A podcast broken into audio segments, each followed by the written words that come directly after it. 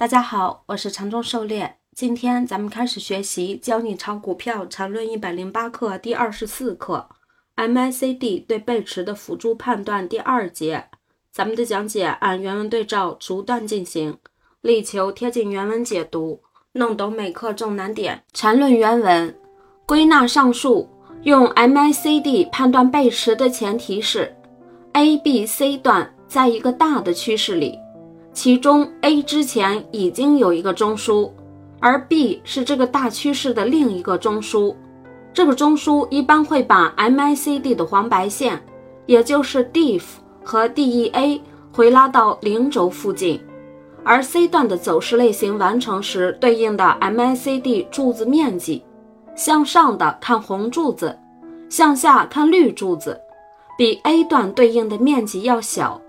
这时候就构成标准的背驰。涉猎解读，这里给出了 MACD 判断背驰的两个要点，一个是通过黄白线回拉零轴的情况来判断第二个中枢的完成情况，第二个是通过比较 AC 两段对应的 MACD 柱子面积。当然，A 要是完成的走势，这个就要用区间套来当下判断了。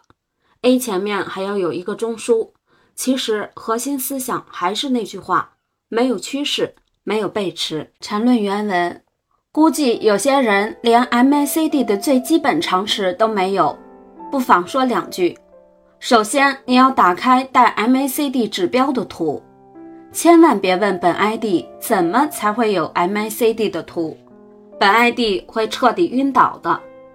MACD 上有黄白线，也有红绿柱子。红绿柱子交界的那条直线就是零轴，上面说的颜色都是通常系统用的。如果你的系统颜色不是这样，那本 ID 只能说上面两条绕来绕去的曲线就是黄白线，有时一组向上，有时一组向下的就是红绿柱。本 ID 也只能描述到这样地步了。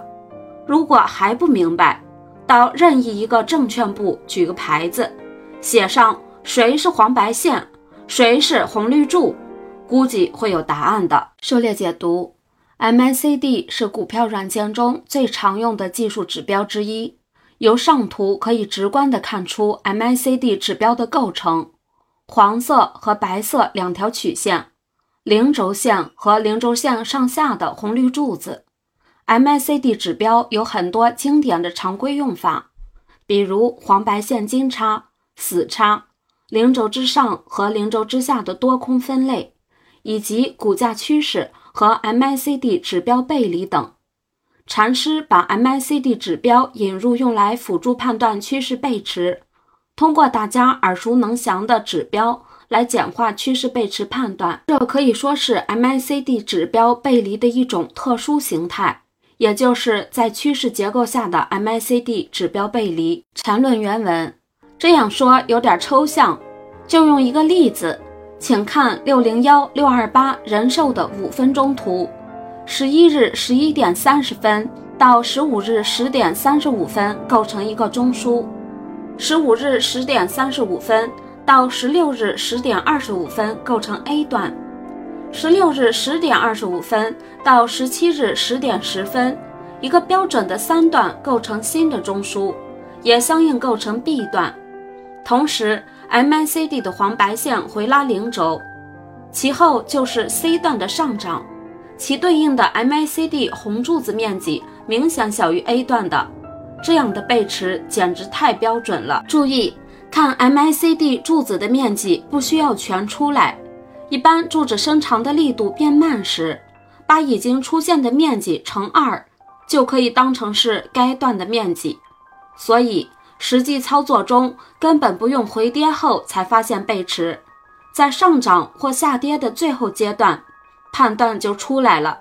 一般都可以抛到最高价位和买在最低价位附近。狩猎解读，禅师这里给出了一个标准趋势背驰的例子，通过下图可以明显看出 AC 发生背驰，结构十分清晰。A 前面是上涨趋势的第一个中枢。B 为上涨趋势的第二个中枢，AC 是中枢 B 的进入段和离开段。在上涨趋势大结构完整的前提下，再通过 MACD 指标进行背驰判断，肉眼就可显而易见，股价新高，但 MACD 黄白线明显降低，同时 C 段对应的红柱子面积明显小于 A 段对应的红柱子面积。经常有人问有没有计算 MACD 柱子面积的指标，这个就是可有可无的东西。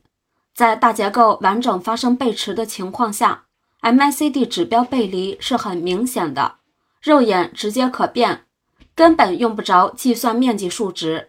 真要是必须通过计算面积精确到小数点后两位才能通过数值比较大小的话，这种情况大概率就不背驰的，背驰都是显而易见的。另外需要注意的是，背驰比较时。C 段内部一定是背驰的才行，否则可能 C 还有大幅延伸，也就是禅师这里说的 MACD 柱子伸长力度变慢，代表 C 段内部发生背驰。缠论原文上面是一种最标准的背驰判断方法，那么背驰在盘整中有用吗？首先为明确起见，一般不特别声明的。背驰都指最标准的趋势中形成的背驰，而盘整用利用类似背驰的判断方法，也可以有很好的效果。这种盘整中的类似背驰方法的应用，称为盘整背驰判断。狩猎解读前面讲过，标准趋势背驰后有必然的技术保证，就是次级别三段内回抽最后一个中枢的 DD 或 GG。盘整走势也可以做类似的背驰比较，但是盘整背驰没有什么必然保证，但是在盘整背驰下也是一种大概率反转。从结构上来看，盘整背驰的技术形态也会比非背驰形态更靠谱些，但是没有标准趋势背驰那么靠谱。缠论原文：盘整中往上的情况为例子。往下的情况反之亦然。如果 C 段不破中枢，一旦出现 MACD 柱子的 C 段面积小于 A 段面积，其后必定有回跌。